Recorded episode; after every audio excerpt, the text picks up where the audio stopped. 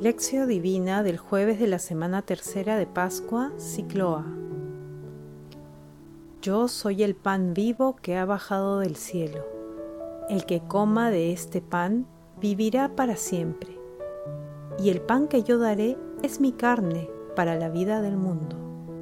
Juan 6, versículo 51. Oración inicial. Santo Espíritu de Dios, amor del Padre y del Hijo, ilumínanos con tus dones para que podamos comprender los tesoros de la sabiduría que Jesús nos quiere revelar en este día. Otórganos la gracia para meditar los misterios de la palabra y revélanos sus más íntimos secretos. Madre Santísima, intercede ante la Santísima Trinidad por nuestra petición. Ave María Purísima, sin pecado concebida. Lectura. Lectura del Santo Evangelio según San Juan, capítulo 6, versículos del 44 al 51. En aquel tiempo dijo Jesús a la gente, Nadie puede venir a mí si no lo atrae el Padre que me ha enviado, y yo lo resucitaré el último día. Está escrito en los profetas, serán todos discípulos de Dios. Todo el que escucha lo que dice el Padre y aprende, viene a mí. No es que nadie haya visto al Padre, a no ser el que procede de Dios.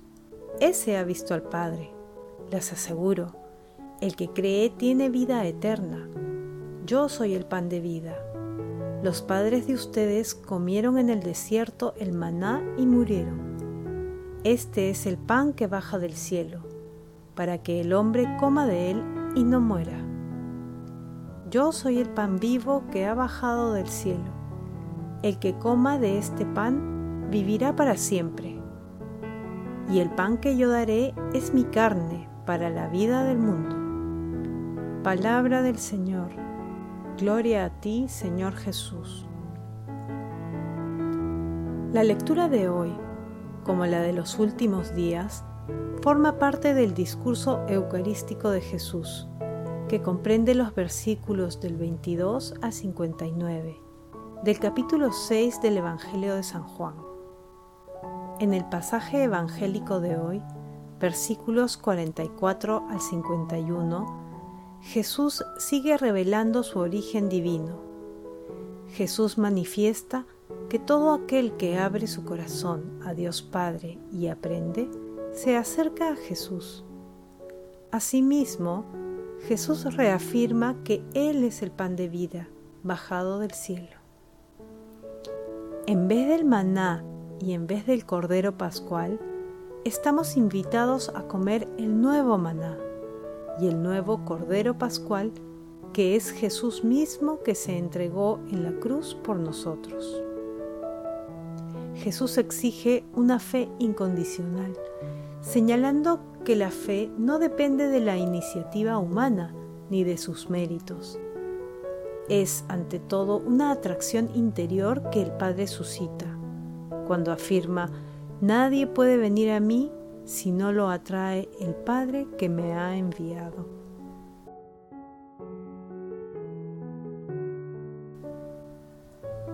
Meditación Queridos hermanos, ¿cuál es el mensaje que Jesús nos transmite el día de hoy a través de su palabra? Jesús menciona dos condiciones fundamentales para creer en Él y ser resucitados en el último día. La primera es ser atraídos por Dios Padre, sensibilizando nuestro corazón a través del reconocimiento de la mano del Creador en nuestras vidas y a lo largo de la historia de la humanidad. Asimismo, mediante el reconocimiento de las manifestaciones de su misericordia y la comprensión del misterio de la salvación, con fe.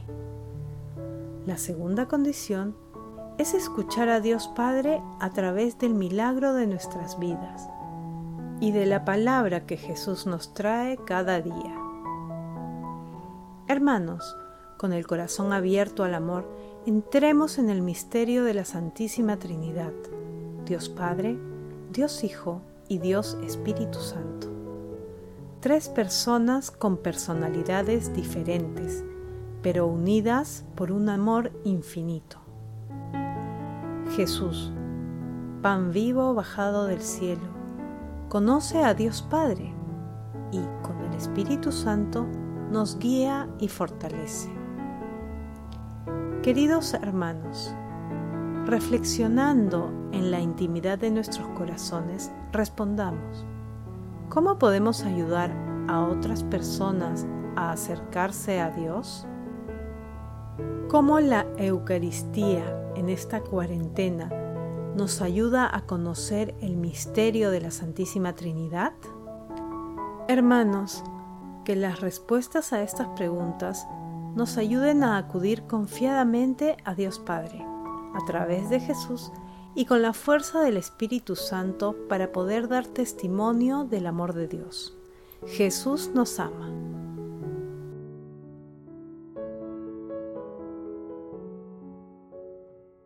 Oración. Amado Jesús, pan vivo bajado del cielo, nuestro corazón está dispuesto a seguirte Concédenos la gracia de comer siempre de tu pan eucarístico, sacramental o espiritualmente, hasta que podamos regresar al templo y ser testigos de tu amor en nuestra vida. Padre eterno, cuéntanos entre tus elegidos y envíanos el Espíritu Santo para que escuchemos tu palabra y la convirtamos en obras de misericordia, amando a Jesús, tu Hijo. Amado Jesús, recibe en tu reino, por tu infinita misericordia, a las almas de nuestros hermanos que han partido a tu presencia sin el auxilio espiritual. Madre Celestial, Madre de la Divina Gracia, Madre del Amor Hermoso, intercede ante la Santísima Trinidad por nuestras peticiones.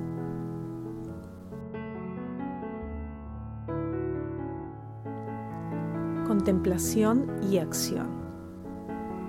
Yo soy el pan vivo que ha bajado del cielo. El que coma de este pan vivirá para siempre.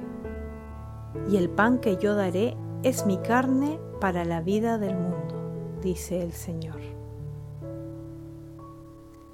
Con esta maravillosa y esperanzadora expresión de Jesús, contemplemos a nuestro Salvador con un texto del padre Romano Guardini. Jesús presentó la nueva realidad divina con tanta crudeza que sus oyentes no solo quedaron impactados, sino incluso descompuestos. La protesta no se dirigía aún contra el misterio de la Eucaristía, puesto que todavía no había sido anunciado sino contra la pretensión de Jesús de ser el pan de la fe, la verdad eterna. Sin embargo, Jesús no mitiga lo que ha dicho, ni tampoco intenta aclararlo. Todos se sienten angustiados, pero Jesús no acude en su ayuda. Se trata de una cuestión de vida o muerte, o están dispuestos a acoger la verdadera revelación que descompone inevitablemente a la razón humana, o exigen juzgar la posibilidad de la revelación según sus presupuestos. Ninguna palabra de ayuda o explicación, solo la petición de decidirse. Cristo dice que quiere entregarse a nosotros, que quiere llegar a ser sustancia y fuerza de nuestra vida y no en un sentido espiritual, simbólico, sino real, verdadera carne, verdadera sangre, verdadera comida y bebida. Este es el punto crucial de la fe, la angostura a través de la cual debe pasar la fe si pretende alcanzar la libertad de su esencia completa. Y la experiencia demuestra que cuantos niegan esta realidad lo niegan todo. Niegan la iglesia, la encarnación, la Trinidad. Niegan que Cristo sea el Hijo de Dios. Esta es realmente la prueba suprema de la fe. El hombre debe estar dispuesto a superar su propio sentimiento, pues de lo contrario no conseguirá entrar en el reino de Dios. Los criterios se invierten. Solo cuando advertimos la gravedad de la decisión y hemos superado el peligro de la rebelión, se abre el milagro del misterio y se hace justicia a la naturaleza incita en él. Que el amor se realice no solo entregando lo que le es propio, sino a sí mismo. Ningún tipo de amor terreno llega a su realización cabal. Cuando el hombre ama de verdad, debe querer más de lo que pueda. En esto se manifiesta el hecho de que Dios no solo ama, sino que es amor, como dice Juan. Él es el único que no solo quiere, sino que puede amar hasta el extremo.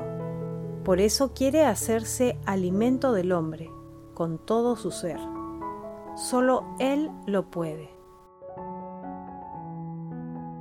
Amado Jesús, nos comprometemos a participar más continuamente de la Eucaristía en estos momentos difíciles de la humanidad, aún virtualmente.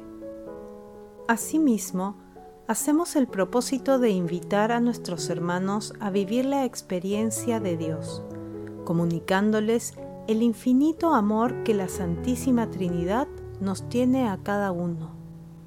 Glorifiquemos a Dios con nuestras vidas.